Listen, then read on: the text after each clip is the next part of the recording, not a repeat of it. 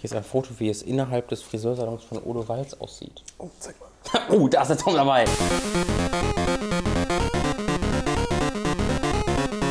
Willkommen bei Hooked FM Folge 5. Diese Woche reden wir über Hackerangriffe auf das PlayStation Network und Xbox Live, über die Spiele The Crew, Muramasa Rebirth und Gravity Rush und unter anderem über den Film Video Games The Movie. Zum Schluss gibt es dann noch euer Feedback.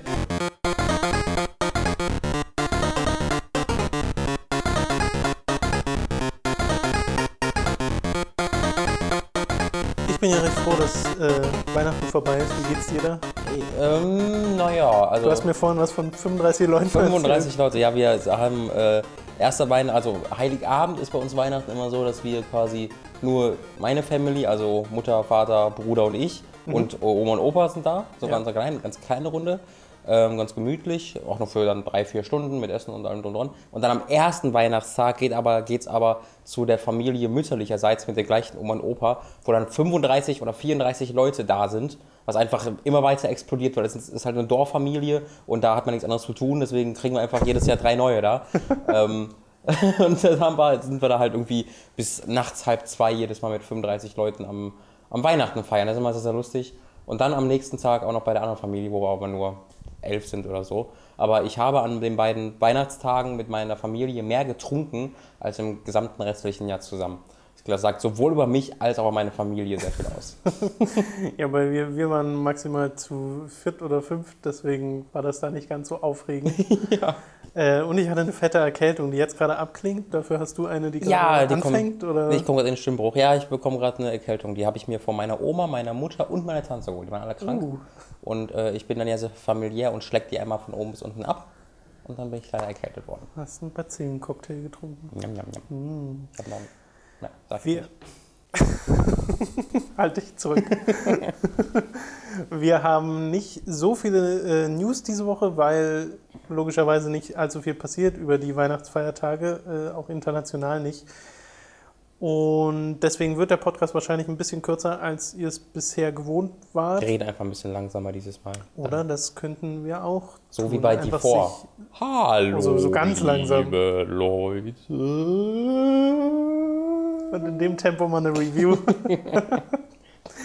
nee, es ist eine Sache passiert über die äh, Weihnachtsfeiertage, nämlich dass sowohl Xbox Live als auch das PSN gehackt wurden, beziehungsweise dass es DDoS-Attacken gab auf die Server und die waren dann auch wirklich down und zwar so ziemlich übers komplette, über die kompletten Weihnachtstage, soweit ich das mitbekommen habe.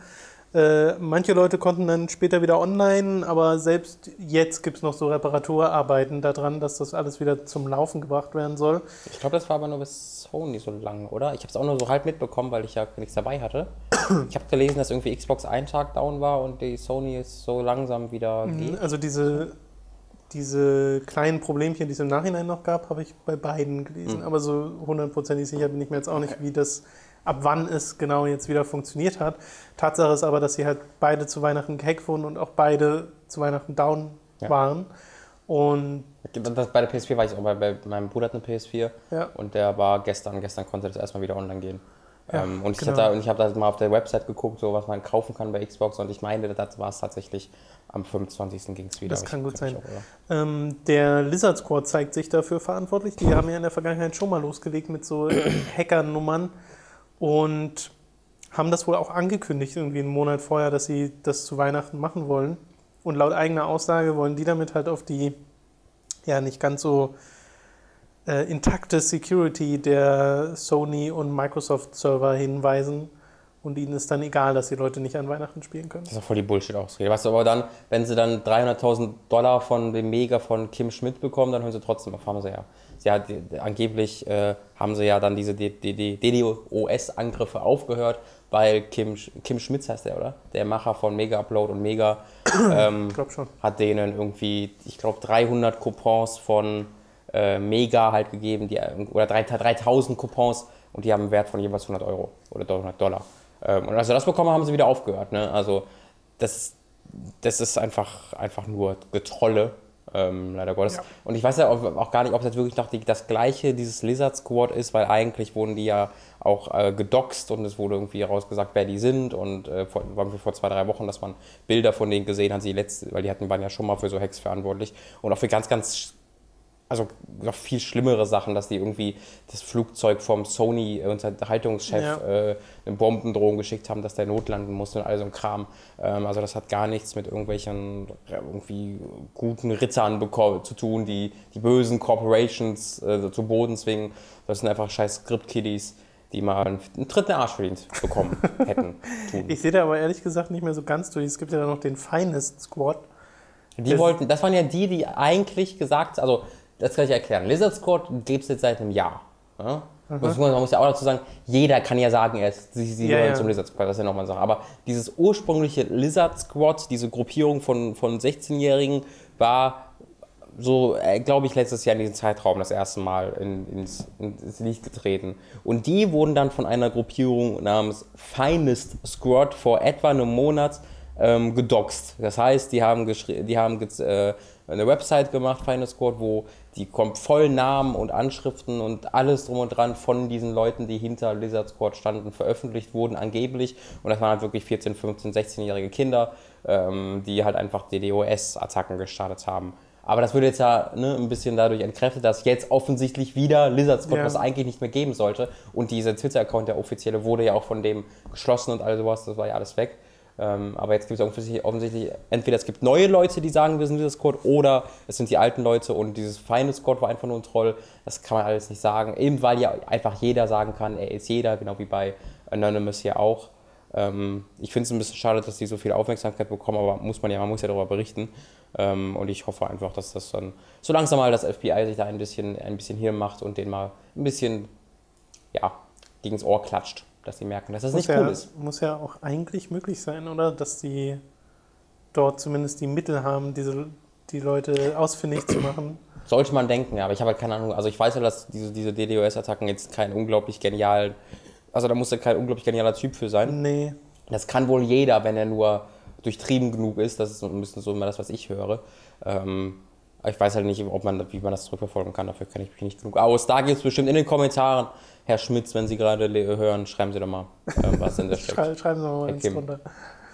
Ähm, ja, jetzt können die Leute jedenfalls wieder spielen und es gibt auch so ein paar äh, Sachen, wie das zum Beispiel dieses GTA Online Weihnachtsprogramm da verlängert wird, Mhm. weil jetzt die Leute halt ein paar Tage nicht spielen konnten oder einen Tag nicht spielen Der konnten. Destiny-Vendor, der Händler, der nur am Wochenende da ist, Ja. ist jetzt länger da. Falls Na. ihr Kacknerds immer noch Destiny spielt und an diesem scheiß Wochenende noch eine Waffe brauchtet. Aber weißt du, wenn ihr das. Eigentlich, eigentlich müssten die das nicht verlängern, weil ihr habt es irgendwie verdient, weißt du? Ein bisschen mehr Kummer, als ihr sowieso schon bekommt. ihr schlechten, schlechten Menschen. So. Dann machen wir direkt weiter mit den Spielen, die wir diese Woche gespielt haben. Das ist Destiny. äh, nein, der nein. Destiny DLC. Spielst du den eigentlich? Irgendwann Nee, also 20 Dollar, also 20 Euro für, für vier Missionen und den gleichen, den gleichen Gegnern auf der gleichen Ebene. Activision, wenn du mir das zuschicken möchtest und ich es testen soll, gerne. Lieber Activision. Ich weiß nicht, wie viel euch das bringen würde, deswegen habe ich auch nicht nachgefragt, weil die müssen ja nur YouTuben und dann oder googeln, dann sehen die meine Review. Ja, ich habe auch Ähm. das von Matt Lees gesehen, der halt auch dann schon sagt, okay, das selbst als Destiny-Fan sagt man, das ist schon kackendreist, was die Ja. da machen. Das ist ja wirklich einfach nur, ich glaube, es sind ja drei Story-Missionen, Ja. eine davon auf der Erde und Ja, zwei davon irgendwie auf dem Mond und dann halt bei der PS4 zwei Strikes, aber Xbox One ein Strike ähm, und halt ein Raid. Oh. die Sprachlosigkeit gerade eingesetzt. alles halt und alles halt in bestehen. Vor allen Dingen die, die Strikes sind wieder der, der PS4 exklusive Strike. Ne? Der Endboss davon ist der gleiche Endboss wie bei einem Strike aus dem Hauptspiel, nur in Grün statt in Brau, Brau Rot oder Blau oder was auch immer. Es ist so kackdreist. Die, die bestehenden Bosse, die einfach nur größere Vari Varianten von normalen Gegnern waren, sind, werden jetzt also dann nochmal. Oh! I Das can't. ist, das ist halt einfach nur Content-Patch-Niveau. Das sollte kostenlos sein, was die da verkaufen. Ja, die sollten mir Geld dafür geben, dass ich die Scheiße spiele. Oder das. Entschuldigung, das, das war mein Test, falls ihr den noch sehen wolltet. Genau.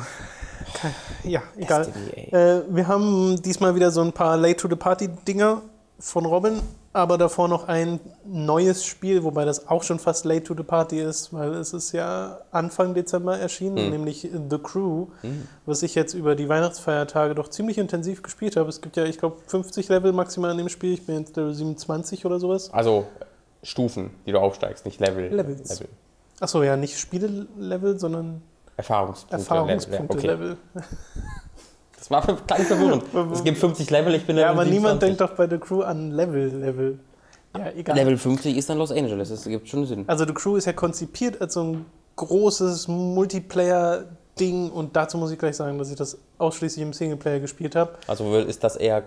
Kon ah, Was? Ist das dann eher konstipiert, dieses. Ah, ja, das ist Was ist zum Teufel? Cons Constipate, das ist. mhm. Ja, da hat ein Witz nicht funktioniert.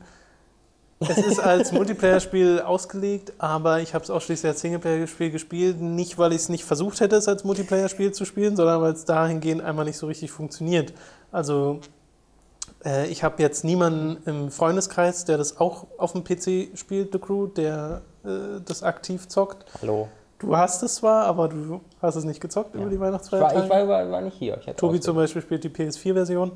Ähm, also habe ich halt versucht, mit irgendwelchen Fremden zusammen zu zocken und allein schon Leute in die Crew einzuladen, funktioniert nicht immer. Dann dieses Quick-Koop, was man machen kann bei jeder einzelnen Mission, weil man die ja alle in, im Koop spielen kann, das funktioniert auch nicht wirklich. Da habe ich dann manchmal das Glück, dass ein Typ meiner Crew joint und mit dem spiele ich dann, red kein Wort und äh, dann ist so wieder komisch. Schluss.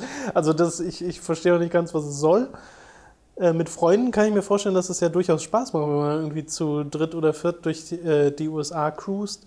Aber mit Fremden oder generell dieser MMO-Ansatz, der, weiß nicht, der, der zündet nicht so richtig. Also da ziehe ich persönlich zumindest sehr wenig Freude draus. Für mich könnte es genauso gut ein komplettes Singleplayer-Spiel sein, was halt diese Koop-Komponente hat.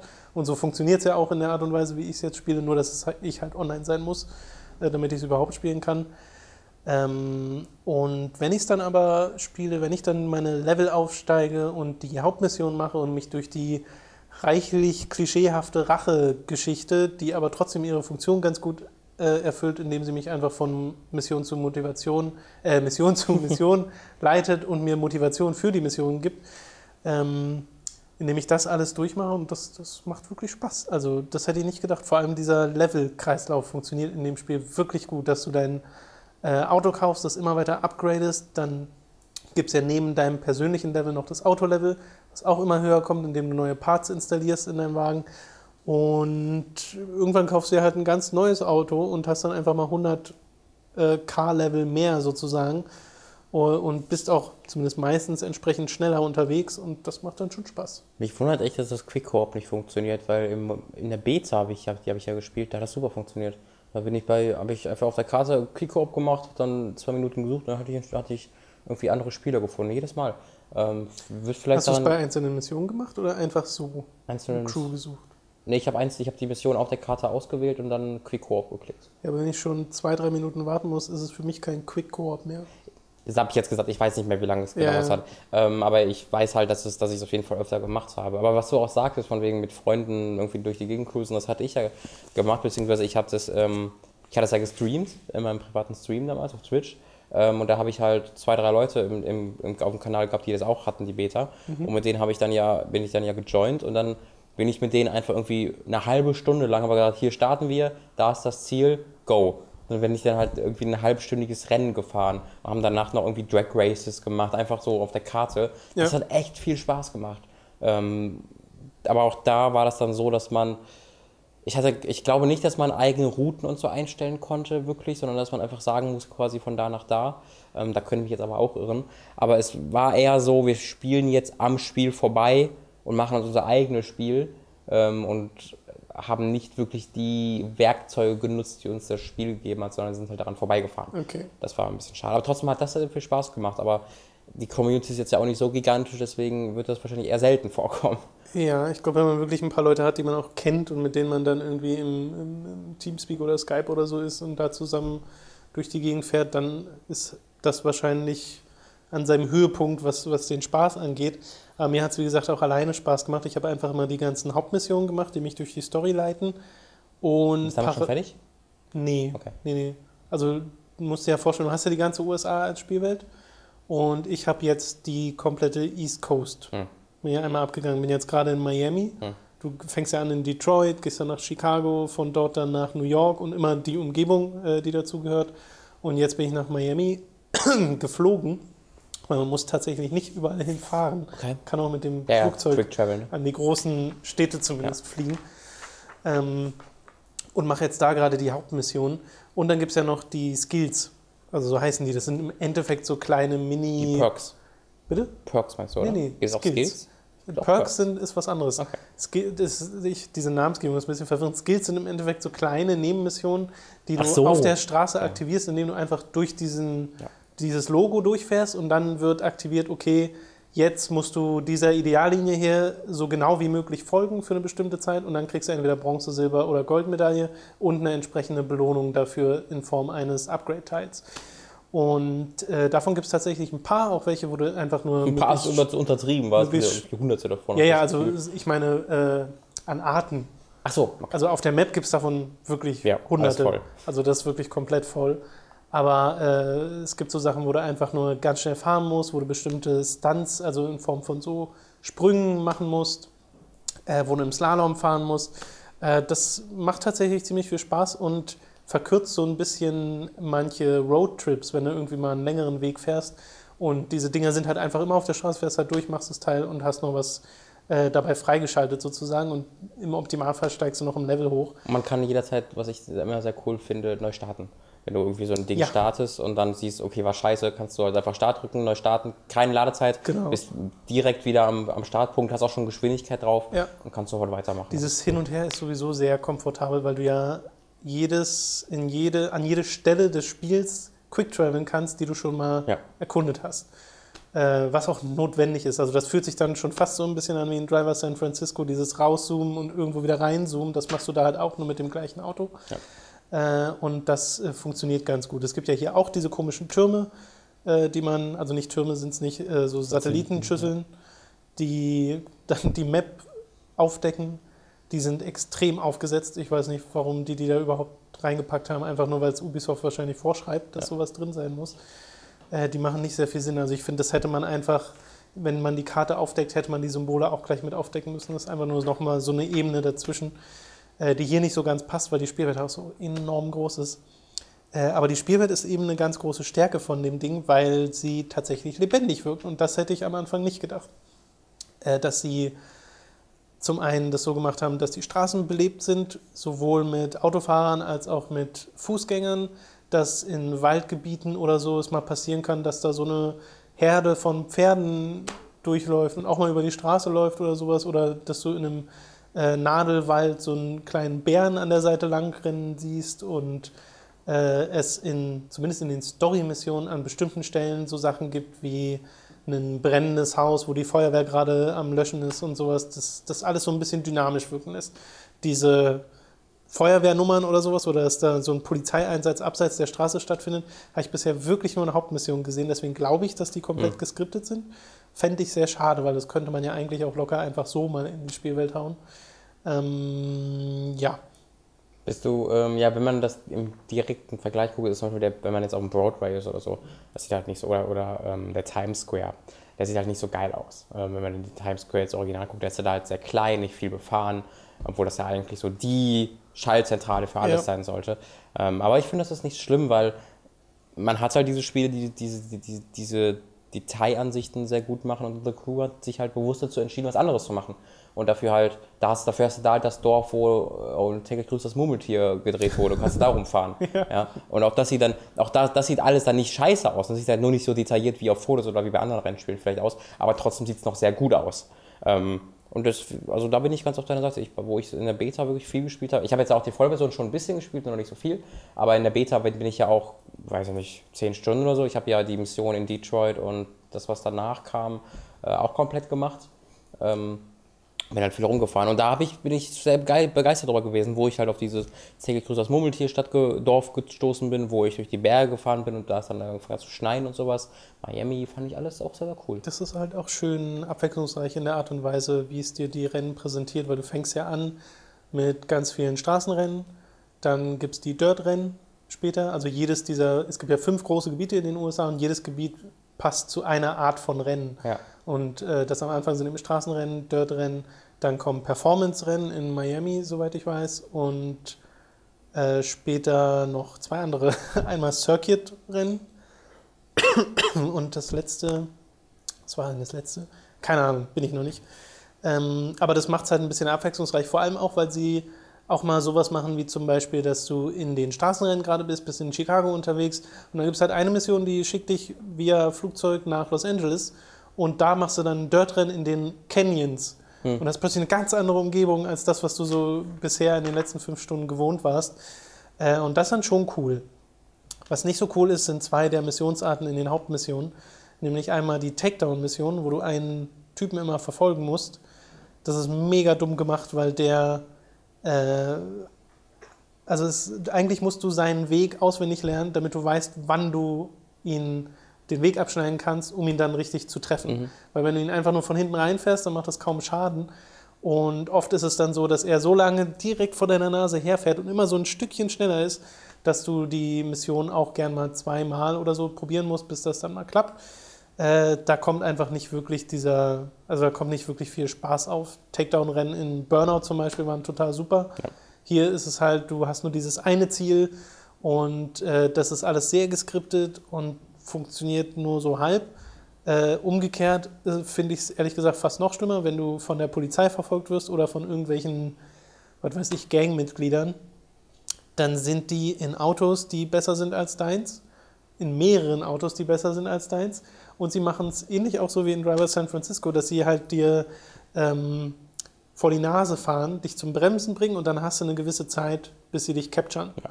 Und diese Zeit ist erstmal mega kurz. Das sind, glaube ich, nur fünf Sekunden nicht mal.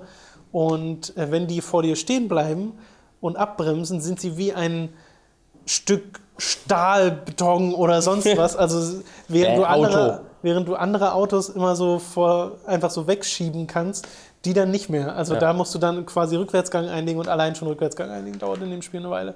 Und das ist dann manchmal sehr frustrierend, eben weil die auch so verdammt schnell sind und so schnell um Kurven kommen und du kannst sie so schwer ja, aus der Fassung bringen. Vor allem die KI von, von cheatet ja auch ganz, ganz krass. Das Rubberbanding ist Aber ja wirklich. richtig heftig, dass du teilweise sehen kannst, wie die einfach mit der Geschwindigkeit irgendwie durch die, durchs Feld eine Abkürzung nehmen, wie du gerade auf dem Asphalt fährst. fährst einfach mit 300 übers Feld, ohne irgendwie zu, zu schlitzern. Und das ist halt, also ich bin halt wirklich kein Freund von Rubberbanding, weil ich, wenn ich sehr gut fahre, will ich auch meine 30 Sekunden Vorsprung haben, verdammt, weißt du? Und wenn genau. ich sehr scheiße fahre, dann will ich auch Achter sein. Und ich will nicht immer irgendwie Zweiter oder Erster sein, das finde ich ein bisschen doof. Nee, und da, in, in, solchen Situationen bemerkt man es halt, wenn, wenn das Fahrverhalten plötzlich anders wird als vorher. Wenn sie plötzlich sich einfach abblocken, genau. dann ist das eben auch Teil der geskripteten KI, wie das Powerbanding auch. Oder wenn sie halt viel zu schnell durch Kurven fahren können. Das liegt einfach daran, dass, die, dass das Spiel sagt, nee, der muss jetzt mit dir mithalten können. Das finde ich doof.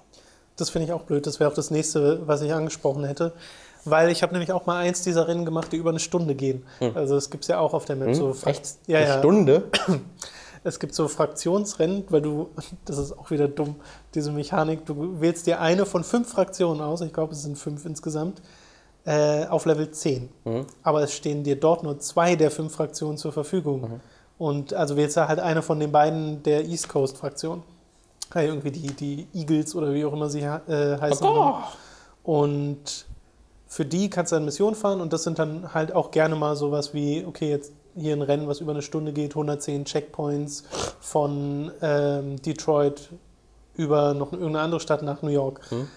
Äh, Habe ich das halt gefahren und dabei merkst du es halt ganz krass, das Rubberbanding, weil du eigentlich müsstest du innerhalb von einer Stunde wirklich viel Vorsprung ja. aufbauen, wenn du halt halbwegs fehlerfrei fährst.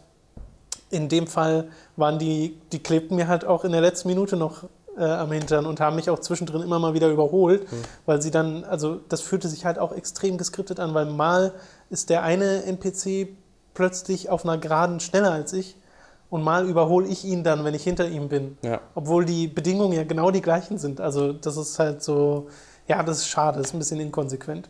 Und bei den Fraktionen ist es dann noch so, dass du halt äh, eine Statistik hast, welche Fraktion gerade wie viel von den USA besetzt. Mhm. Ja, und die ersten beiden haben halt insgesamt 80 Prozent oder sowas. Okay. Weil halt kein Schwein, also du kriegst ab Level 20 dann noch eine Fraktion Ach freigeschaltet, so, 30, für 40. Multiplayer-mäßig, okay. Ja, ja, und das ist halt, wer macht denn sowas? Du kannst doch nicht Fraktionen im Multiplayer einführen und dann sagen, okay, manche sind halt erst auf dem Level erreichbar. Ja. Äh, daran gekoppelt sind halt so deine Fraktionspunkte, weil du da so einen Rang hochsteigst und dann, ich glaube, pro Tag irgendwie Credits kriegst oder sowas. Okay. Oder Bucks heißt das ja hier. Ja, also insgesamt habe ich da wirklich viel Spaß dran an dieser ganzen Level-Up-Mechanik, an äh, den Rennen, an dieser Spielwelt, die mir wirklich, wirklich gut gefällt. Äh, und auch so ein bisschen an der Story, auch wenn es eine dumme Rache-Story ist, aber irgendwie macht es dann doch Spaß. Aber es hat halt viele dieser mal kleineren, mal größeren Schwächen, wo man sich wirklich denkt, okay, hätte man eigentlich schon im Design-Dokument sehen müssen, dass das nicht so funktioniert. Und das ist schade. Also, äh, Fazit ist, Iron Tower, macht was ihr wollt, vielleicht. Ivory Tower. Ivory Tower, Entschuldigung, macht, weiß für sich, Test Drive Unlimited 3 oder so. Und lasst Reflections gehen. lasst Reflections frei, Ubisoft. Und lasst sie ein neues Driver machen, denn Was da. übrigens auch blöd ist, meine Online-Statistik resettet sich ständig. Das ist natürlich doof. Ja, die Spielzeit resettet sich immer, der Progress-Balken, immer wenn ich mich einlogge. Immer, aber wirklich immer, wenn ich mich neu eingeloggt habe, stand da Completion 0%. Da ich so, sag, oh? Also er hat äh, den Progress an und für sich, den behält er ja. Die Mission, das merkt er sich alles, das Geld merkt er sich, meine Autos und so. Es ist au ausschließlich die Statistik, die er sich nicht merkt. Äh, und das ist mega dumm. Also ich weiß nicht, was, was da schief läuft. Ist wieder so, eine, so ein Online-Fail. Also irgendwas online-technisch funktioniert ja nicht. Und jetzt muss der Robin schnaufen.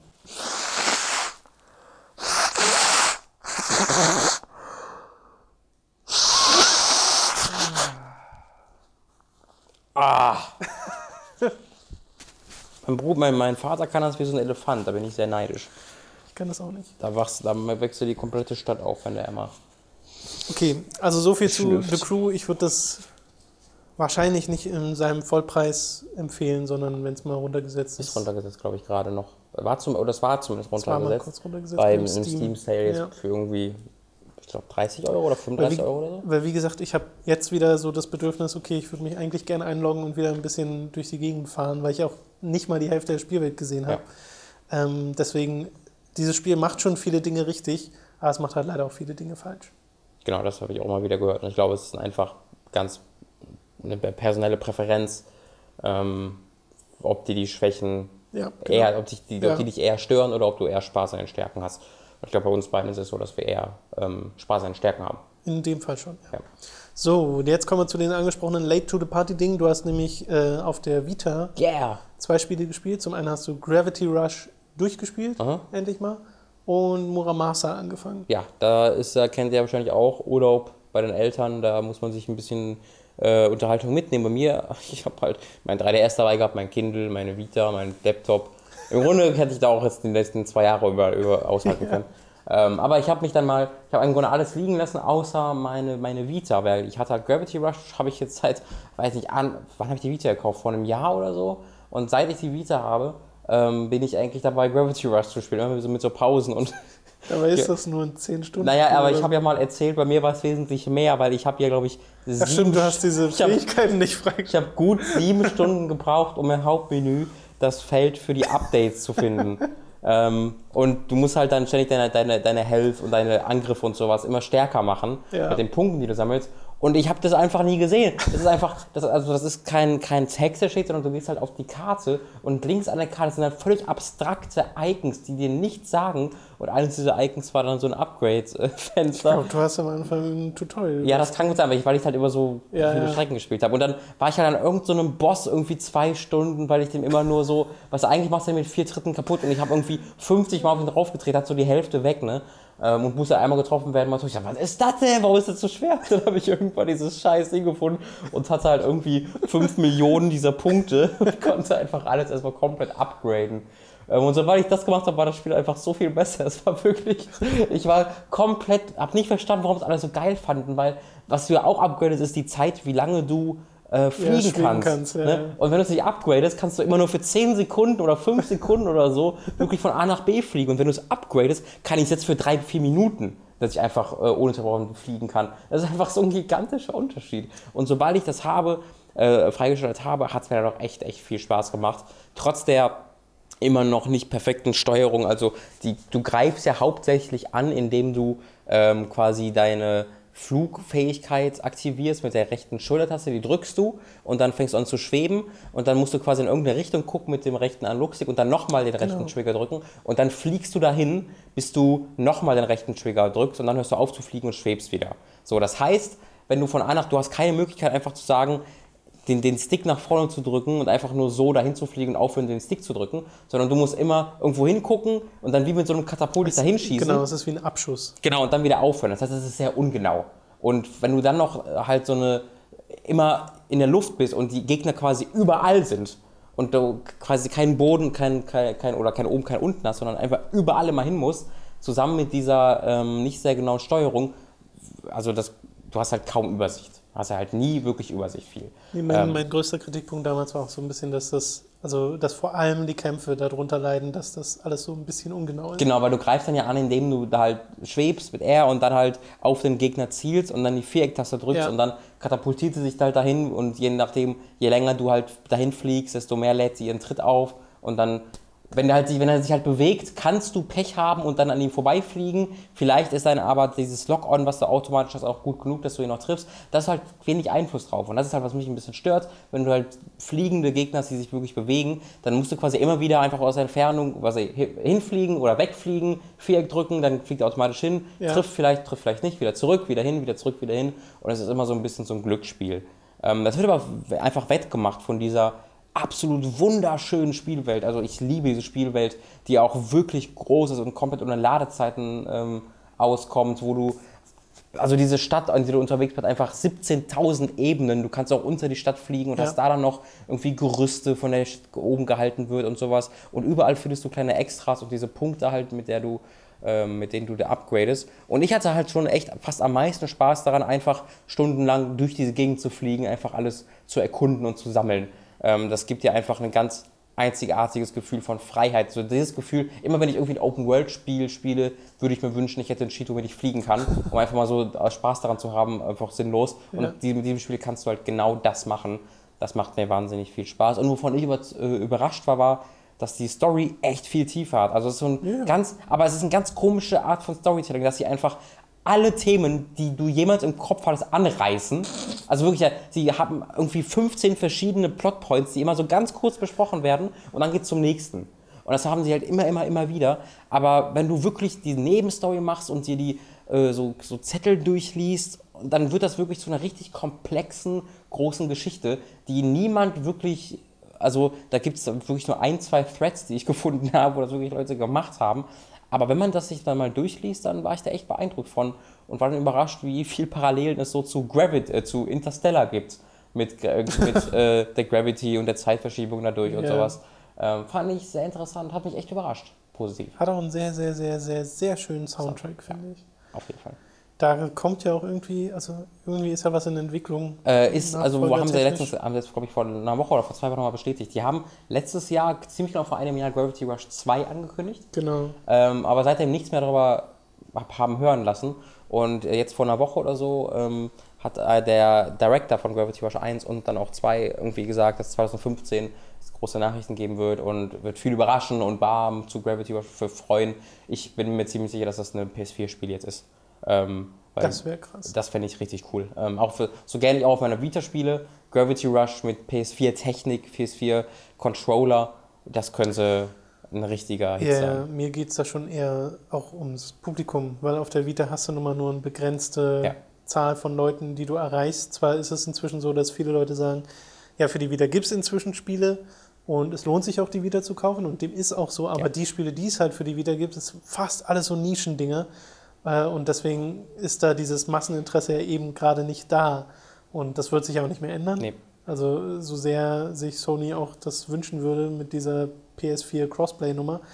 Aber ähm, der Zug ist abgefahren, deswegen würde mich da auch eher freuen, wenn es hier mal andersrum wäre und Gravity Rush vom Handheld auf die Konsole kommt und nicht wie bei Valkyria Chronicles sich auf der Konsole nicht gut genug verkauft ja. hat und dann auf den Handheld musste. Äh, ja, dann kommen wir zu Muramasa. Rebirth.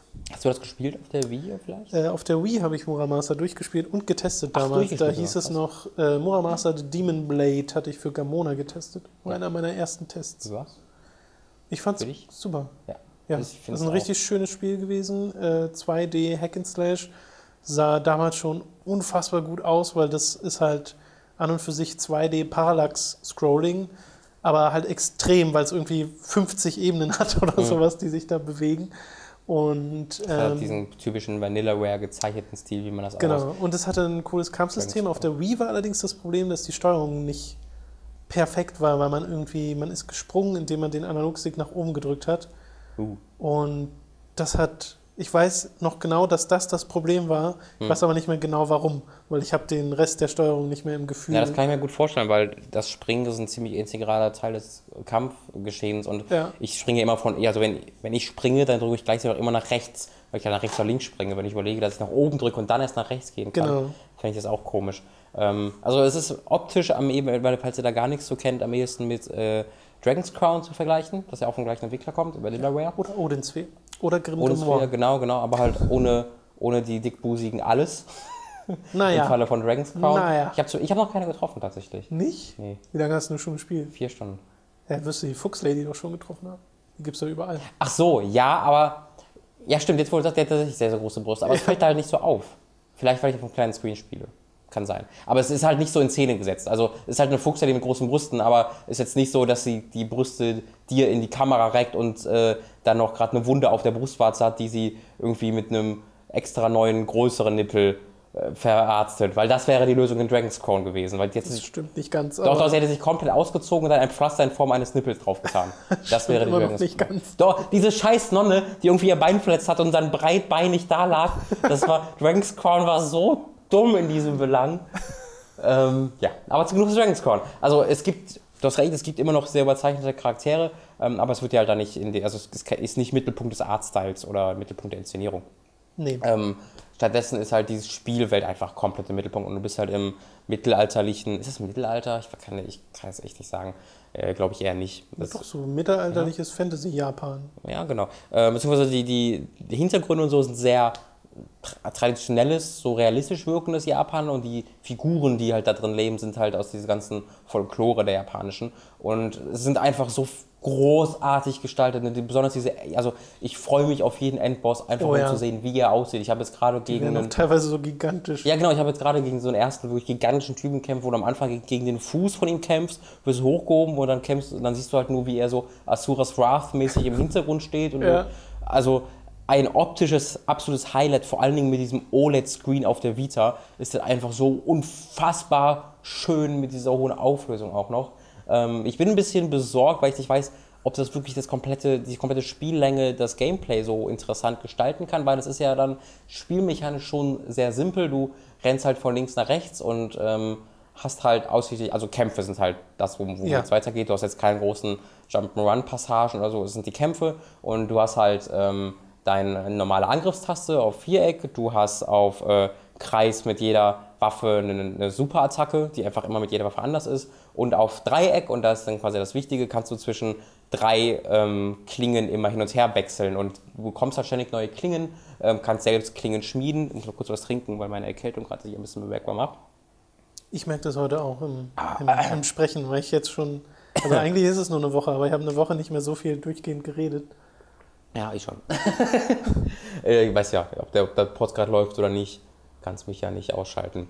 Ähm, also du bekommst halt ständig neue Klingen und das behält das Kampfsystem im Grunde halt immer äh, spannend, weil du, sobald du quasi gesagt hast, okay, jetzt habe ich wieder verstanden, wie das Kampfsystem hier funktioniert und es wird ein bisschen langweilig, bekommst halt eine neue Klinge, die wieder so einen ganz neuen Spezialangriff hat und irgendwie die sind ja auch alle unterschiedlich schnell. Ähm, Ja.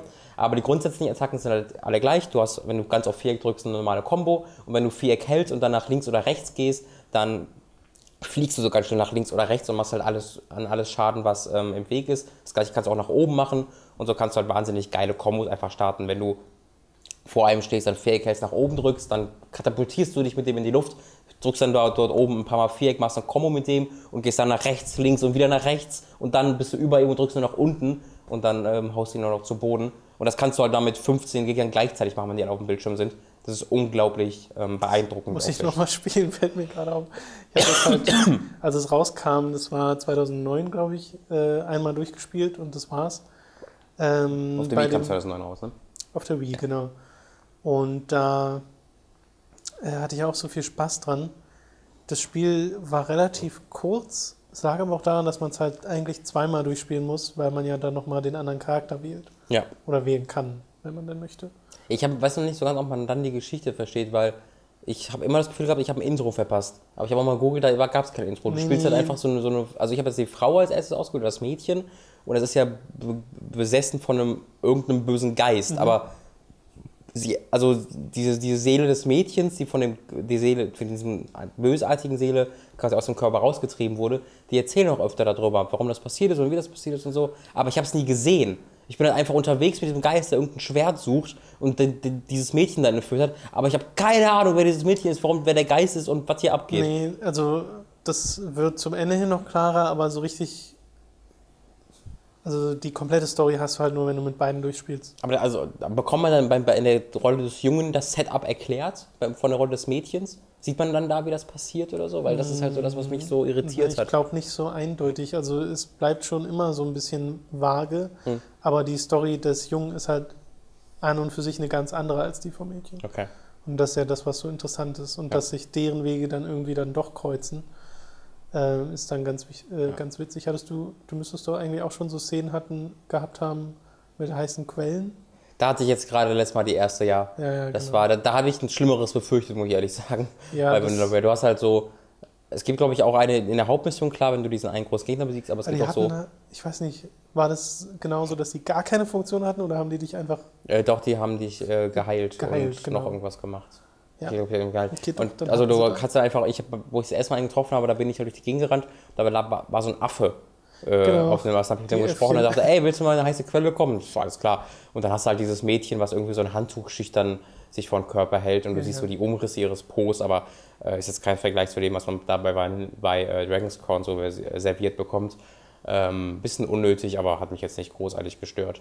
Ähm, das Ding hat sehr viel Backtracking, das hat mich gestört bisher. Also wenn du bist halt, du hast halt so eine relativ offene Map, wo du ähm, aus einzelnen Gebieten, weil es muss Ja. man erklären, du hast, du hast halt immer, du rennst immer nur von links nach rechts in jedem Gebiet.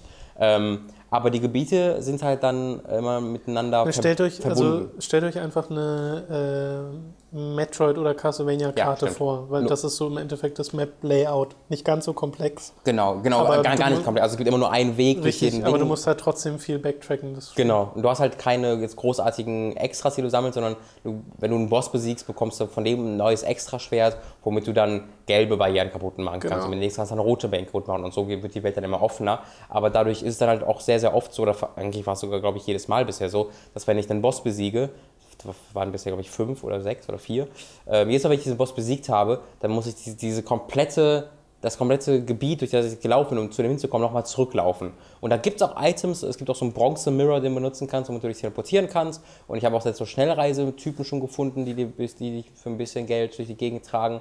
Ähm, also du, du kannst auch Wege drumherum finden und ich muss auch ehrlich sagen, es stört mich zwar, also ich will es halt nicht überspringen, weil ab und zu tauchen dann doch neue Gegner auch beim Backtracken oder so, deswegen möchte ich ungern Ja. überspringen. Und vor allen Dingen, ich spiele auch auf dem höheren Schwierigkeitsgrad, weil ich gelesen habe, dass der niedrigere einfach zu einfach ist. Ähm, und da musst du auch schon ein bisschen leveln. Also wenn du halt Gegner besiegst, bekommst du halt höheres Auf der Wii war das nicht so einfach. Also so. Ja, es gibt halt, dann gab es da nur einen Schwierigkeitsgrad? Äh, nee, ich glaube nicht. Ich glaube, da gab es auch. ah, Das weiß ich Es nicht. gibt Mehr. halt Legend und Chaos auf der Vita und Legend ist halt so, du hast einfach nur Viereck drücken ganz oft und dann sind alle tot und bei Okay. Chaos muss halt wirklich ausweichen und allem drum und dran. Ich und weiß nicht mehr, wie es auf der Wii Deswegen äh, nehme ich auch jeden Kampf gerne entgegen, um halt zu leveln und mehr, mehr Energie zu bekommen und der ganze Kram. Ähm, und das Backtracken macht da auch tatsächlich fast Spaß, einfach nur, weil es unglaublich aussieht. Diese, also das kann man nicht genug sagen. Das ist eines der hübschesten Videospiele, das ich je gesehen habe. Ähm, die Hintergründe sind so mannig, also so viele verschiedene Hintergründe. Diese Hintergründe sehen so aus, wo ich dachte, okay, da kriege ich jetzt drei davon, weil die einfach so detailliert aussehen und so geil scrollen und so viele Ebenen haben. Aber du hast einfach fünf, alle fünf bis zehn ein neues Szenario und einen neuen Hintergrund und bist dann am Anfang rennst du irgendwie durch, durch so einen Wald und dann bist du durch so Felder wie bei Mists of Pandaria. äh, dann bist du in so einem abgebrannten Wald, wo du über die Äste springst und so. Also es ist richtig, richtig geil. Es ist eines der besten Spiele auf der Vita bisher, ich gespielt habe. Auch wenn es eben äh, spielmechanisch jetzt nicht unglaublich tiefgehend ist, aber weil es dir eben ständig neue, neue Schwerter gibt, neue Bosse, neue Gegner, neue Szenarien, ähm, kann es das sehr gut über, ja, wie soll ich sagen, also es, es ausgleichen. Macht, ausgleichen, genau. Man lässt sehr gut ausgleichen und macht mir deshalb sehr viel Spaß. Ich weiß nicht, ob ich es dann wirklich mit dem Jungen normal durchspielen will. Kommt ein bisschen darauf an, wie sehr es mich dann gepackt hat. Ja. Ähm, aber ich denke momentan schon und würde da jedem mit einer Vita raten, sich da, da, das mal zu holen. Beziehungsweise es war halt auch mal im PS Plus. Also vielleicht habt ihr es auch noch irgendwo rumfliegen und nie ausprobiert, weil dann müsst ihr es sowieso machen. Ich glaube, das ist bei mir sogar so. Ich glaube, ich habe es auf der PS3 noch heruntergeladen, aber noch nicht auf die Vita gespielt, weil ich habe nur eine 8 GB Karte. Ja, hatte ich auch und dann habe ich äh, einen ganzen Tag darauf verbracht, äh, die, den Content von zwei 8 GB Karten und den, den ich öffentlich installiert hatte, habe ich aber jetzt alles auf eine 64 GB Karte installiert. Also ich habe jetzt alles, was ich jemals gekauft hatte, auf der Memory Card. Ich merke richtig, wie diese geringe Memory Card einer der Gründe ist, weshalb ich nicht so gerne auf der Vita gespielt ja. habe. Oder spiele noch. Also ich werde mir wahrscheinlich auch so eine größere holen. Aber ich finde es halt, also weiß nicht, darüber kann man sich einfach nicht genug aufregen, ja. wie scheiße dreist das ist mit diesen Preisen. ich habe jetzt 88 Euro oder 85 für so eine scheiß Memory Card bezahlt. Die es vor allem also nicht mal in Deutschland gibt, richtig. Die es nur in Japan gibt. Den muss ich aus Japan importieren, weil es in Deutschland nur 32 gibt. Und die 32er kosten hier 80 Euro. das ist halt so, so falsch alles. Ja. Naja. Äh, ich möchte nochmal über Video Games The Movie reden. Das habe ich nämlich mir gestern angeschaut. Äh, wurde ja gekickstartet, soweit ich weiß. Und ist bei Netflix und so ziemlich allen Anbietern, glaube ich, ja. gerade äh, zu haben. Ist auch nicht mehr ganz so neu, kam, kam aber noch in diesem Jahr raus. Äh, Executive Producer unter anderem Zach Braff, was dann auch gleich erklärt, warum Zach Braff und Donald Faison oder Faison oder ich weiß nicht, nicht, genau, wie er ausgesprochen wird, aber jedenfalls JD und Turk, so, ja. warum die beide in dem Film äh, drin vorkommen, als so Kommentatoren teilweise. Gleich ähm, bei Cliff Blesinski. ja, es ist an und für sich ein schöner Überblick über die Spielegeschichte, wie sie so entstanden sind, die Videospiele, wie es zum Videospiel-Crash gekommen ist, wie sich die Spiele dann wieder erholt haben davon wo die Reise mal hingehen soll mit den Videospielen und warum Videospiele überhaupt so toll sind.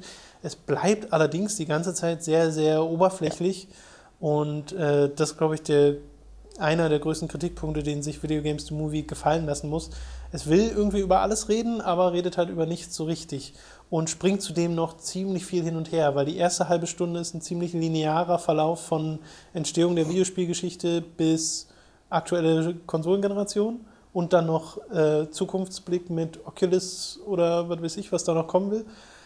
Und danach geht es nochmal zurück und geht dann random auf unterschiedliche Punkte ein und es will keine so richtige Struktur äh, sich, sich herstellen. Was ich dann ganz cool finde, ist, dass sie so Leute eben haben wie Cliff Blasinski, wie Kojima, wie Peter Molyneux, die mal zu Wort kommen und äh, mal ihre Perspektive geben über die Bedeutung von Videospielen und wie, es, wie sie mal aufgefasst wurden und wie sie mal, äh, irgendwann mal aufgefasst werden.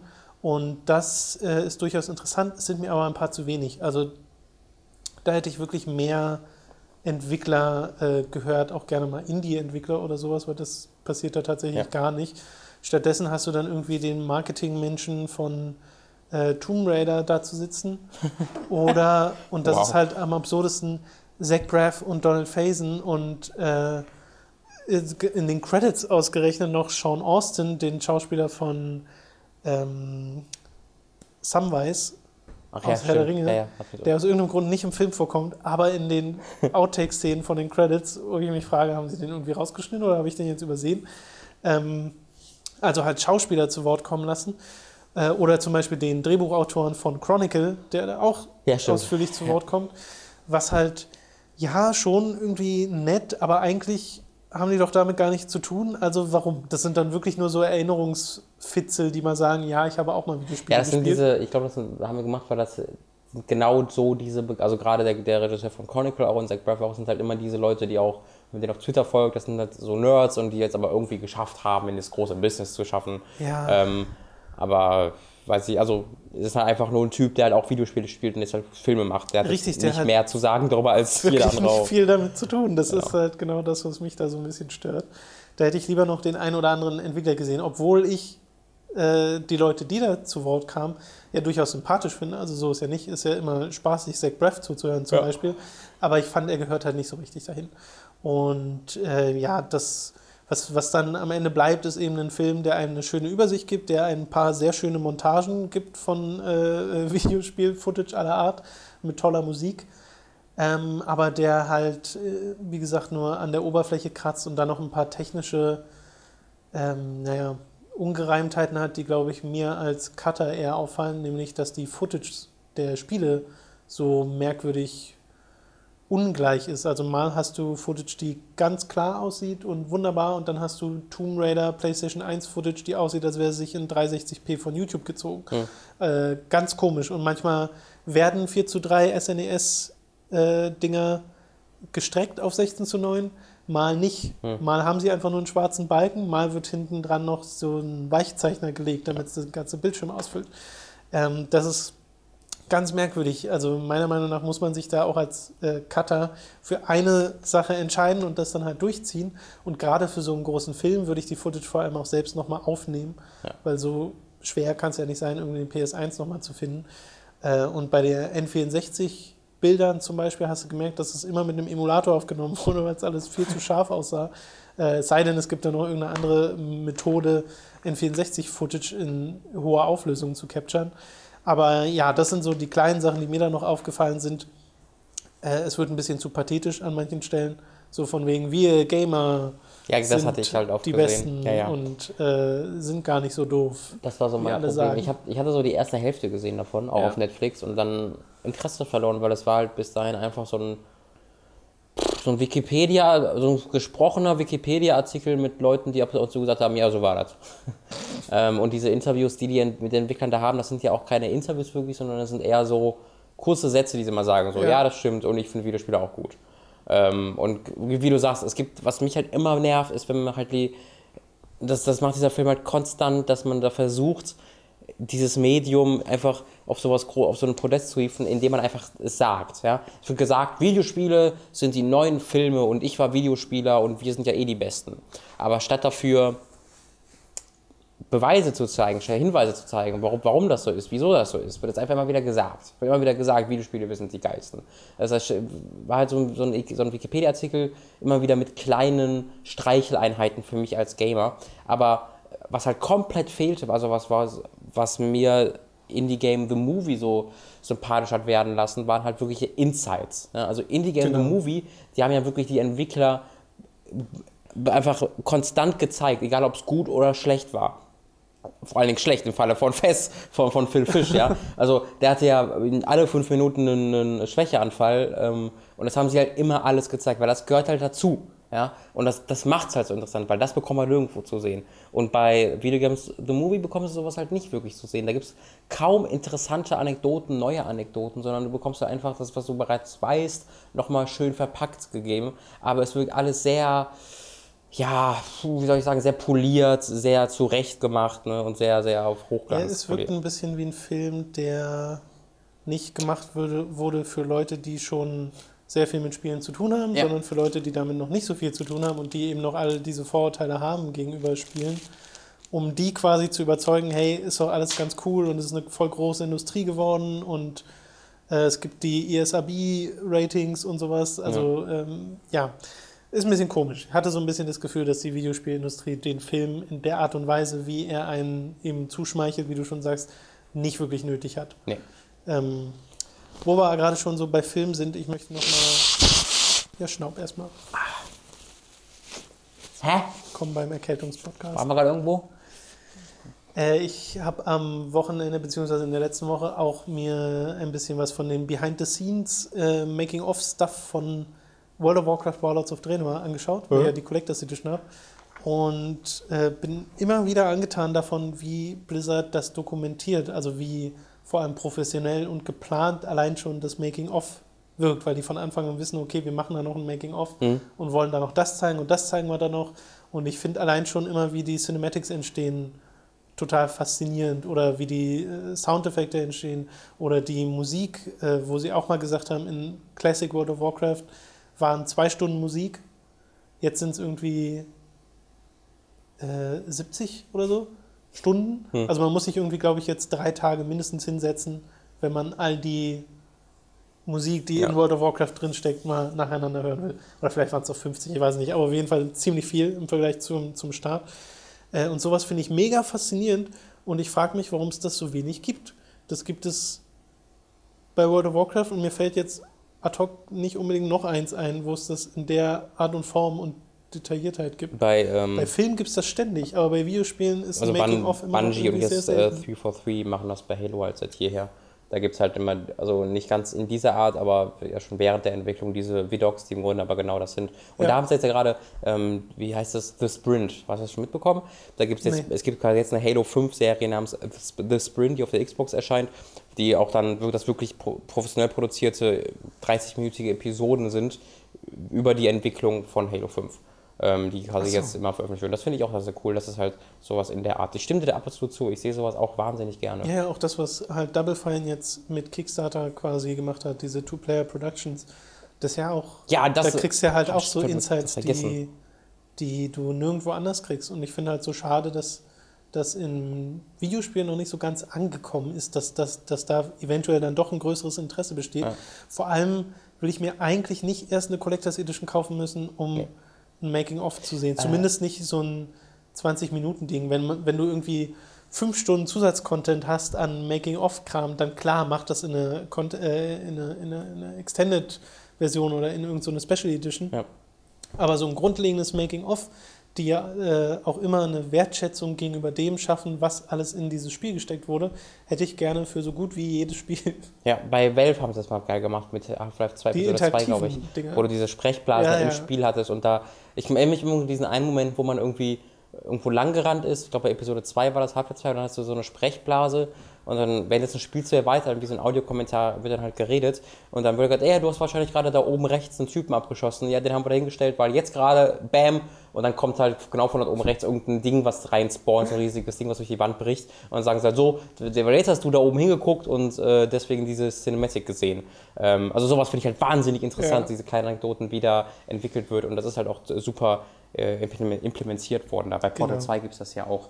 Ähm, da möchte ich aber auch nochmal extra betonen, dieses Double Fine Ding, ähm, das gibt es jetzt einzeln zu kaufen seit einem Monat, glaube ich. Double Fine Adventure heißt es, äh, für 10 Dollar, wo, ähm, das läuft immer noch, wo seit Ende 2012, glaube ich, wann ging die Kickstarter, äh, die, die, die Kickstarter-Kampagne ging dann los, genau. Also die haben quasi professionell ein, ein Produktionsteam ähm, geheiert, die die seitdem die auf äh, auf, ähm, die auf losgeklickt haben und den, die Kickstarter-Kampagne gestartet haben, dabei ist.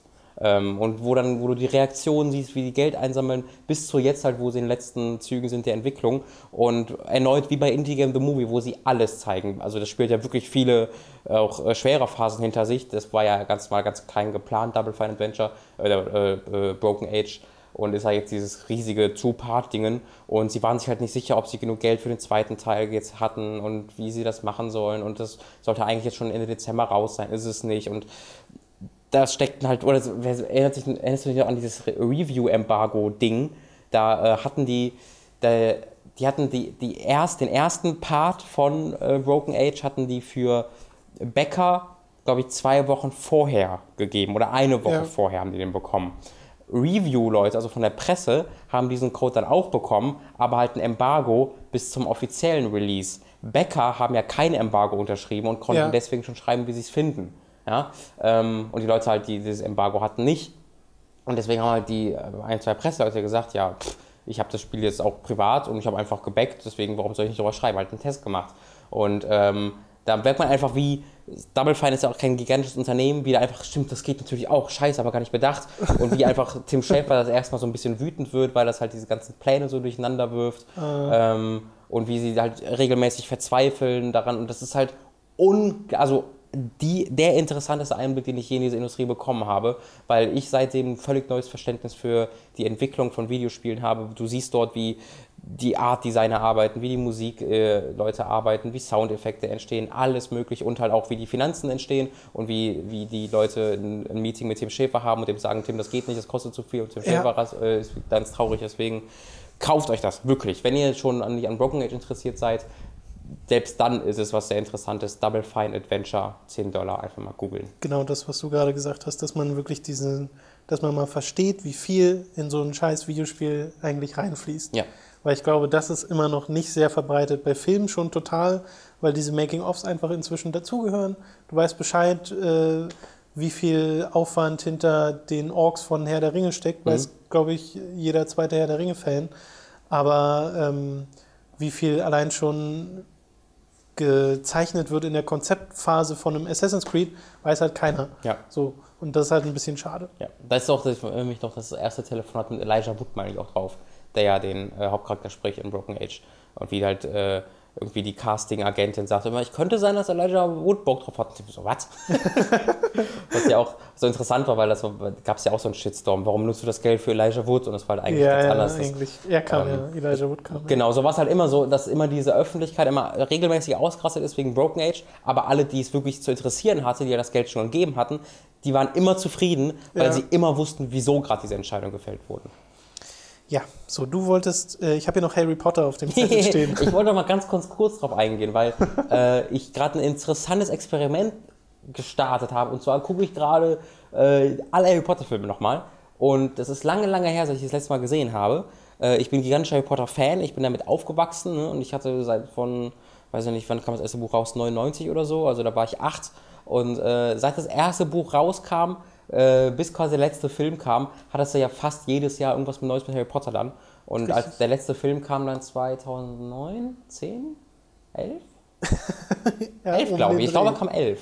11 erst echt? Ich glaube, er kam 11. Aber es könnte auch was. Also, da war ich aber dann halt so ungefähr 20. Ne? So um, um den Dreh rum 18, ja. 19, 20. Und deswegen halt von 9 bis 20 ungefähr. Also meine komplette Jugend, komplette äh, äh, äh, Pubertät hatte ich halt immer Harry Potter da das war ein ganz integraler Bestandteil. Ähm, das hat aber auch dazu geführt, dass ich immer einen sehr, sehr, ja, ich sag mal, beengten Blick auf die Filme hatte, weil die Filme ja immer relativ Zeit damit den Büchern rauskamen. Äh, ich glaube, so ein, zwei Jahre später. Und immer wenn die Filme rauskamen, hatte ich halt immer ganz genau im Kopf, was in den Büchern passiert ist. Ähm, und da wird natürlich viele Sachen rausgeschnitten und so weiter ja. und so fort. Was dann dazu führte, dass ich einen ganz bestimmten Blick auf die Filme hatte, nämlich je näher die Filme an den Vorlagen waren, desto besser.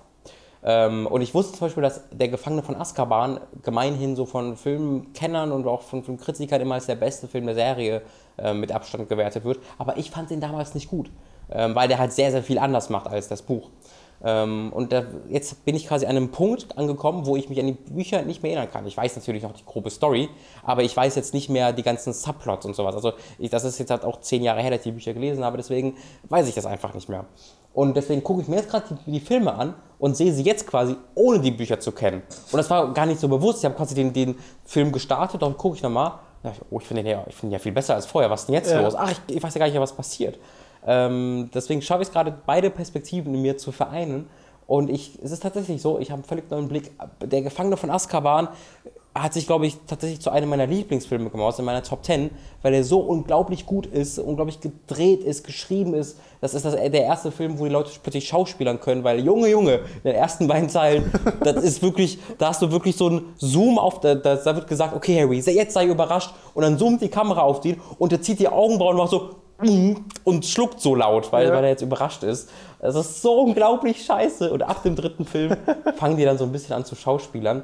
Ähm, jetzt, gerade gestern habe ich den fünften gesehen, äh, letzte Woche den vierten und beim vierten und fünften, die fand ich dann wirklich richtig schlecht, weil die Bücher halt einfach 3000 Seiten haben und sie dann wirklich auch viel rauscutten müssen. Den vierten fand ich wieder richtig, richtig gut. Der fünfte war jetzt auch noch gut, aber da merkst du schon, dass das äh, sehr Clipshow-mäßig ist und es fehlt so ein bisschen die eigene Identität vom ja. Film, weil sie halt als Regisseur den David Yates haben und der David Yates hat dann ja die ganzen restlichen Filme auch gemacht, aber der war vorher nicht wirklich bekannt und vorher hatten sie halt irgendwie Mike Newell und vor allen Dingen halt Alfonso Cuarón, die haben halt einen sehr eigenen Stempel aufgedrückt und David Yates ist halt eher so, was man Film machen. Ähm, das merkst du dann schon so ein bisschen, aber ohne dieses Vorwissen für die Bücher gewinnen die Filme unglaublich viel, ähm, werden unglaublich viel besser. Kann ich mir gut vorstellen. Kann ich sehr, sehr empfehlen, falls ihr auch, dass ihr euch das auch so geht, dass ihr die Bücher lange nicht mehr gelesen habt und das vorher der Fall war. Guckt sie euch nochmal an. Ist ein interessantes Experiment. Ich bin jetzt auch gespannt, wie mir dann die letzten beiden Filme gefallen werden, weil die haben dann ja die Bücher eins zu eins quasi übernommen, weil sie jetzt zwei Teile sind für ein ja. Buch. Ähm, und deswegen haben die mir halt unglaublich gut gefallen. Da ist ja wirklich jede Szene im, im Film drin. Ähm, mal gucken, ob sie mir jetzt auf den Sack gehen, weil sie zu lang sind. Da bin ich, bin ich gespannt. Äh, Werde ich wahrscheinlich in nicht allzu langer Zeit auch mal machen, weil Dani sich ja auch diese Collection geholt ja. hat, die du da auch hast. Ich kann auch sehr die Extras empfehlen. Also auf den, auf, auf, den Blu-ray selbst sind immer sehr interessante Extras drauf. So, das war's dann mit den News, Games und den Filmen. Jetzt kommen wir nochmal zu drei eurer Feedback-Fragen. Und die erste kommt von den Lali Lulelo. Uh, da haben wir natürlich keine Frage, das ist zu gefährlich. Was haltet ihr von der Einstellung von Game One? Wart ihr Fans oder hat euch Game One nie interessiert? Mich trifft es sehr, da ich seit acht Jahren die Sendung schaue und ganze vier Jahre täglich auf der Homepage unterwegs war. Ich kann es noch immer nicht glauben. Und er fragt dann gleich, was wir vom neuen Format Bonjour halten. Ja, ich fand das auch so. Also ich habe tatsächlich am äh, letzte Woche, wo ich halt im Urlaub war, auch mal eine Mail an die, an die Jungs geschrieben, einfach, weil es war mir also gar, gar nicht irgendwas Businessmäßiges oder so, einfach so eine sehr äh, persönliche Mail, wo ich einfach nur ein paar Sachen gesagt habe, die mir da auf dem Herzen lagen, ähm, weil mir geht es da, glaube ich, wie vielen von euch auch, weil ich die halt verfolge, seit ich zehn bin oder so, weil auf Giga Games halt waren mhm. ähm, und die sind halt für mich eines der größten Vorbilder immer gewesen. Also sie waren immer der die, der Grund, wieso ich überhaupt in dieses Business rein wollte, wo ich sie im TV gesehen habe. Ich will auch irgendwann mal das machen und dann ähm, halt, wo sie sich selbstständig mit Game One gemacht haben und auch mit den Rocket Beans, das war immer so ein bisschen so ein Vorbild. Das geht anscheinend, dass man sich einfach selbstständig macht. Das war auch so ein Vorbild äh, für mich, auf die Idee für Hooked äh, zu kommen. Ähm, war immer eine große Inspiration, vor allem, weil wir ja auch wissen, die hatten jetzt auch keine krassen Geldmittel bei Game One, ganz im Gegenteil, ja. und haben halt einfach trotzdem diese unglaublich heftig diese großartigen Beiträge oftmals gemacht, einfach nur mit Pappe. Ähm, das, was ich mir gar nicht vorstellen kann, weil wir wissen ja, jedes Kack-Video hat so einen krassen Aufwand und die machen einfach diese, machen einfach eine Folge in einem, in einem fucking One-Shot. Ja. Also da muss ja ein bisschen wahnsinnig für sein, um das zu machen. Ähm, also auch auf, auf künstlerischer, aus Unterhalts, äh, äh Unterhaltungsperspektive ganz, ganz, ganz, ganz großes Ding. Oder war ich halt auch sehr, sehr traurig, ähm, auch wie Viacom das dann ja abgewickelt hat, dass sie ihre Facebook-Seite kurzzeitig gekapert haben und dann so ein Statement da geschrieben haben, das so vorgefertigt war, mit dem die Jungs nichts zu tun hatten.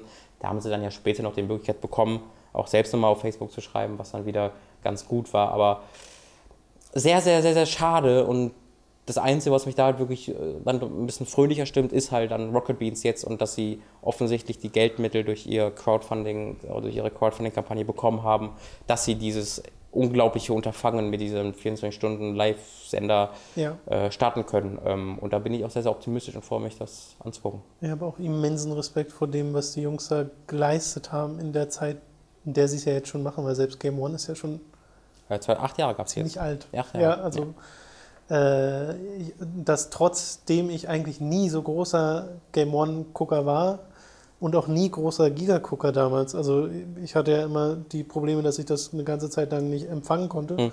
als Kind. Deswegen hat sich diese Verbindung da nie eingestellt. Und Game One habe ich auch nie wöchentlich verfolgt, sondern immer mal wieder. Die äh, One-Off-Folge da, die hab, äh, hattest du mir dann, glaube ich, sogar mal gezeigt. Mhm. Bei dir Fand ich auch mega beeindruckend.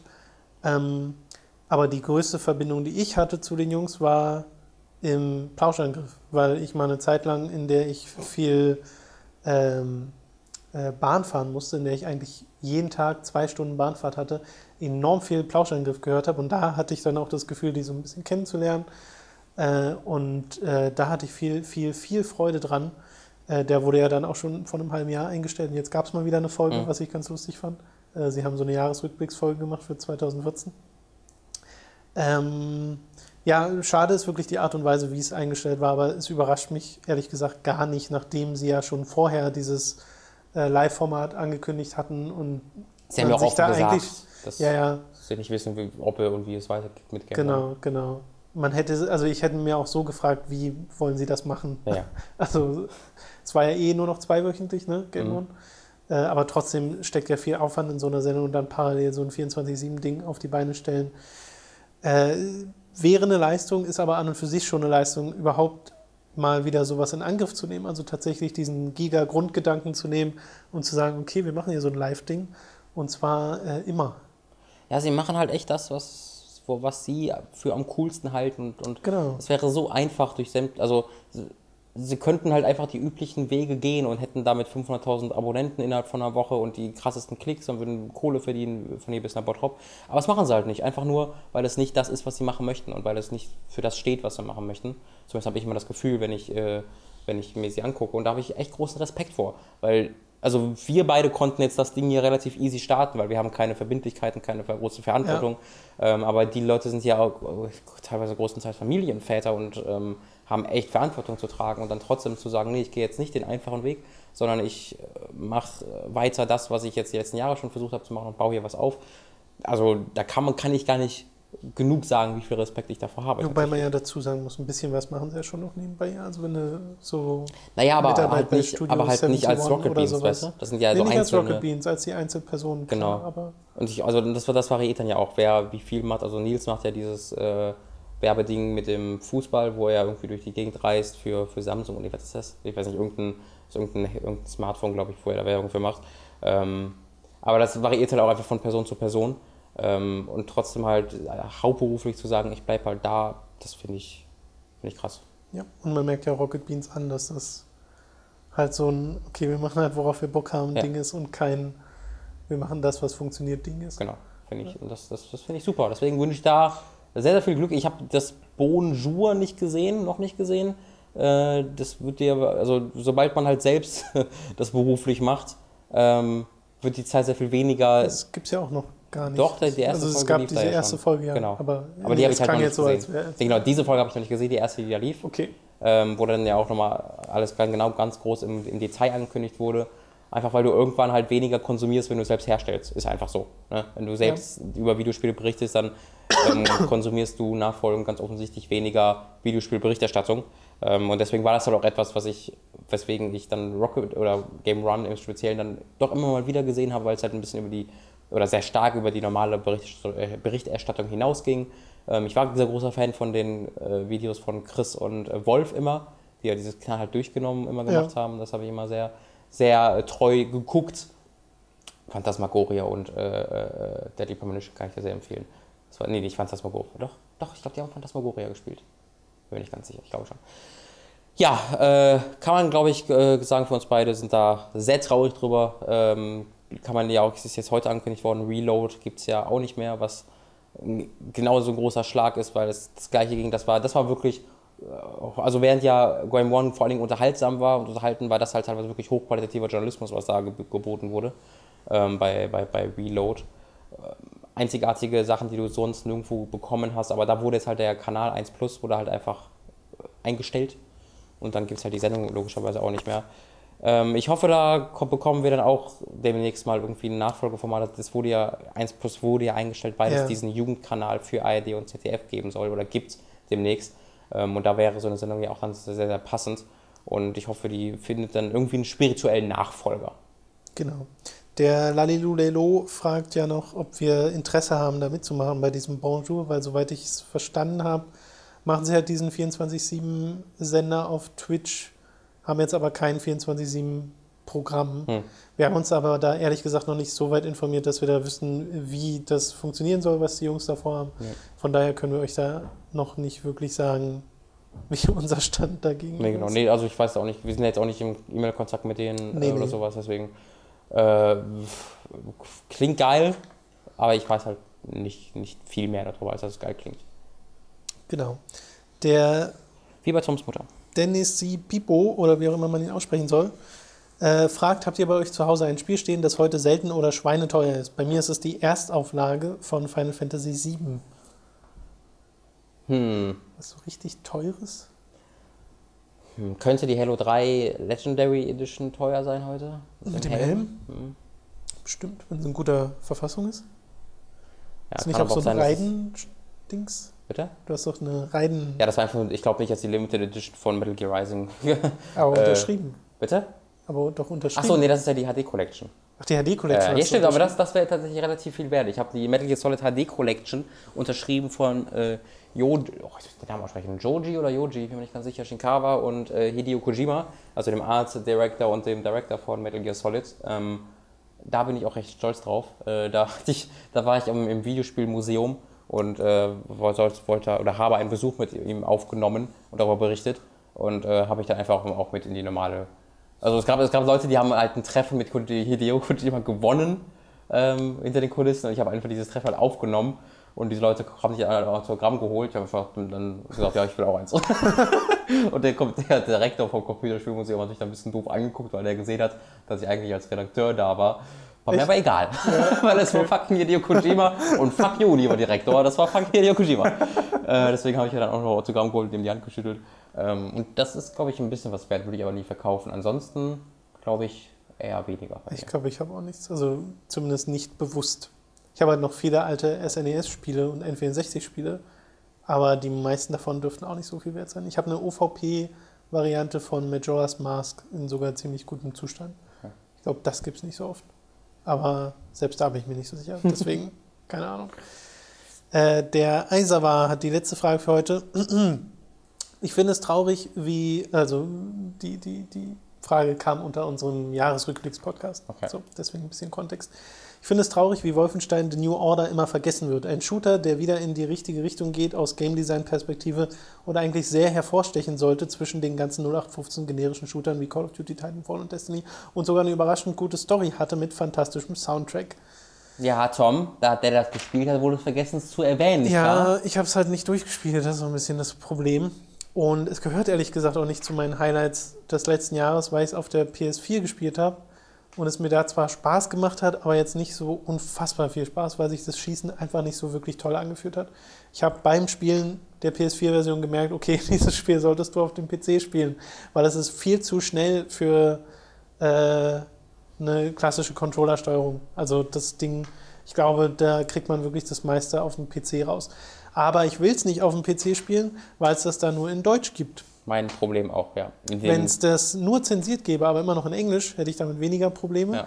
Aber dass es zensiert ist und nur in deutscher Sprachausgabe. Also mit, Deutsch, nee. mit deutscher zensierter Sprachausgabe. Das genau, ist ja eine, deutsche zensierte Sprachausgabe. Das sind keine Nazis mehr, es ist irgendwie das Regime, das Regime. und die, die Bosse sind anders, die Story ist anders. Also, da nee. denke ich mir dann halt, nein, danke. Genau, das ist auch mein, mein, mein Konundrum, äh, weil ich liebe ja The Darkness, das ist ja von den gleichen Entwicklern, also Machine Games sind ja, die das Star entwickelt Breeze, haben, ja. ehemalige Starbreeze-Entwickler. Ähm, und das hat ja auch sehr, sehr viel von The Darkness, so von der Inszenierung her und vom, vom, vom Gameplay her. Deswegen, ich glaube, ich würde es lieben. Ich bin mir ziemlich sicher, dass ich, dass ich es lieben würde. Aber ich habe es noch nicht gespielt, weil ich will es irgendwie nicht auf der Konsole spielen, habe einen High-End-PC, aber habe keine Möglichkeit, das wirklich zu spielen. Außer es, außer es irgendwie zu, zu runterzuladen. Das will ich halt auch nicht.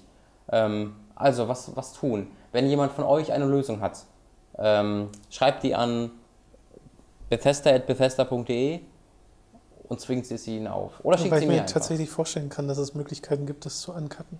Weil ich habe ja zum Beispiel South Park. Nachträglich nee, kannst du nicht. Also ich habe da nachträglich kannst du es nicht uncutten. Hast du mal geguckt? Ja, weil es halt einfach so viel, weil es einfach ganz grundsätzliche Spielelemente sind, die das anders eigentlich sind. das neue Spiel runterladen, ne? Genau, genau. Und das ist halt so ein bisschen das Problem. Ja, und dafür braucht man halt ein VPN, um es auf Steam zu bekommen und dann registrieren.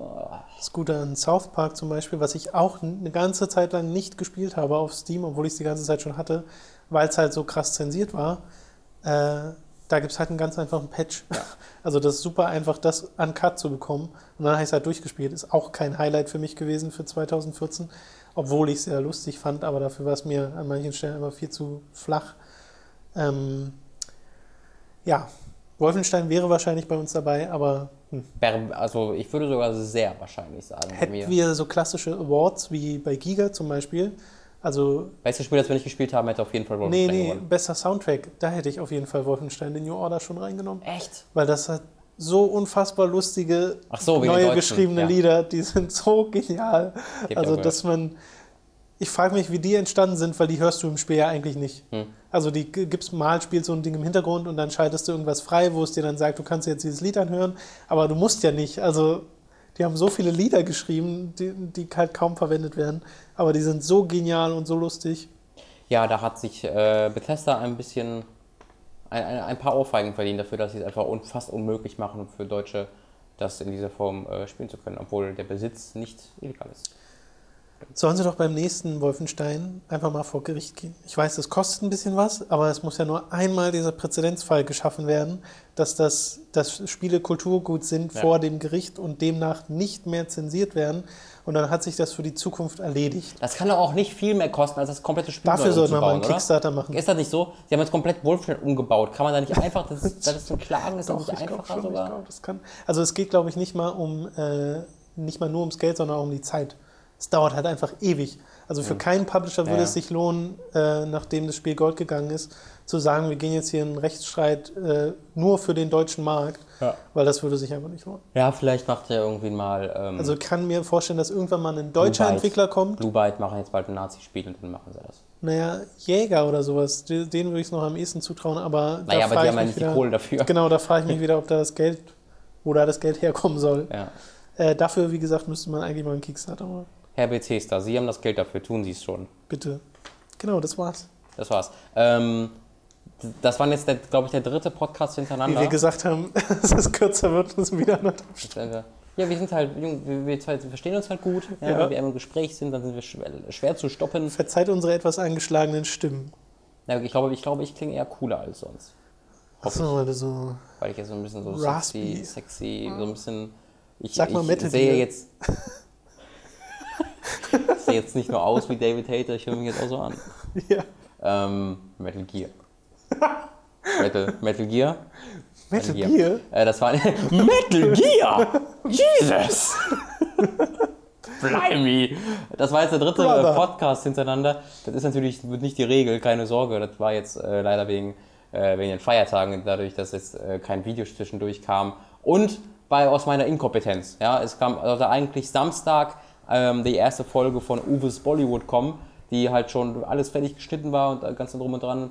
Äh, habe ich hier extra Schichten für geschoben, äh, ge- ge- geschoben, damit das während des Urlaubs kommen konnte. Leider Gottes habe ich da einen kleinen Schnittfehler übersehen, deswegen konnte das da nicht kommen. Ich habe es jetzt heute dann nochmal äh, korrigiert und jetzt hochgeladen. Das wird dann halt am Dienstag erscheinen. Ähm, und normalerweise kommen ja auch nur zwei Podcasts pro Woche, nicht drei. Ähm, deswegen keine Sorge, das ist nicht die Regel, dass irgendwie vier Ja. Podcasts in der Woche und ein Video kommen. Nee, das war jetzt wirklich so eine Ausnahme für die Urlaubstage, weil wir halt. Also du warst einfach nicht da und ich habe auch äh, Familie zu Hause gehabt, Ja. deswegen. ja, genau. Und wir wollten halt in den Podcast-Charts gerne nach oben. Wir machen, jetzt, wir machen einfach jeden Tag einen Podcast, bis wir auf, in den Top 3 sind. Konstant Platz 1. Nee, Platz, Top 3 ist okay, sonst war ein Tatort schon Okay. vorbei. Weil wir sind jetzt Platz 4 Achso, du meinst gewesen. allgemein, ich dachte jetzt Spiele-Podcast. Genau, nee, uns, unsere, unsere, wir waren äh, Spiele-Podcast, Spiele-Podcast, dann natürlich Denn das ist das, worum es uns geht. Erster sein. Ja. Ja, das soll zumindest vom Tatort sein. Das Ja. ist mein Lebensziel. Aber wir haben tatsächlich Qualitätsstandards, wie ihr daran merkt, dass wir den Schnittfehler nicht einfach drin gelassen haben. Dass Tom ihn nicht hat drin lassen. Ich habe ihn da drin gelassen. Ja, du hast ihn ja nicht Ich habe ihn, nicht- ich hab, ich hab ihn nicht gesehen. Mhm. Vor allem, Nein, ich weiß ja genau, wie sowas zustande kommt, wenn man mal irgendwas mit Ebenen vertauscht bei ja, ja, ja, richtig, das war einfach äh, falsche, falsche Videospur oben. Ähm, genau, da wird dann halt nicht veröffentlicht, sondern da müsst ihr euch halt ein bisschen gedulden. Dafür wird es dann umso besser. Nicht, dass das überhaupt geht bei unseren Videos, aber es wird So. noch besser. Okay. Diese Woche geht es dann mal wieder richtig los. Mal gucken, was wir dann machen. Hast du schon einen Plan? Einen Arbeitsplan? Ich habe einen Plan, ich werde ihn jetzt aber nicht kannst? enthüllen. Nee, dann möchte ich den gleich mal sehen. Gucken wir uns den gleich mal an. Also pass auf. so, Tag 1. Tag 2 Silvester. Ja, wir feiern jetzt diese Woche. Es war mir ein inneres Blumenfeld, Herr Gold. Ja, mir auch. Bis dann. Tschüss. Tschüdelü. Metal Gear. Metal Gear? Ich dachte, du machst jetzt einen Rap. Met, met, Me- Metal me- Gear. me- me- me- Metal Gear. Brother. Brother. Sehr. Brother, brother, brother.